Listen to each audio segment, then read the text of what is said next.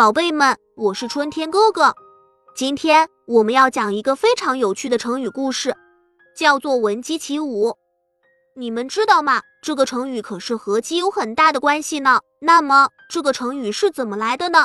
你们有没有听说过祖逖和刘琨的故事呢？这两个人可是古代非常著名的将军哦。他们非常勤奋，每天都会早起练习武艺，但是他们又不愿意让别人知道他们这么努力，于是就约定好听到鸡叫声就起床，这样他们就可以在别人还没有起床的时候悄悄地练习武艺了。于是每当天刚蒙蒙亮，鸡叫声响起的时候，祖逖和刘琨就起床开始练习，他们越练越有劲。就这样，日复一日，年复一年，他们的武艺越来越精湛。后来，他们成为了非常有名的将军，带领军队打了很多胜仗。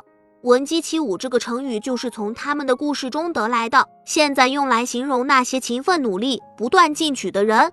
孩子们，我们也要做闻鸡起舞的人哦，勤奋努力，不断进步，才能取得成功。希望你们在未来的日子里，也能够坚持自己的梦想。不断的努力，最终实现自己的目标。晚安，宝贝们，祝你们做一个美好的梦，梦里也要继续闻鸡起舞哦。好了，宝贝们，这期的故事讲完了。喜欢我讲的故事，就请订阅一下吧。咱们相约下期再见。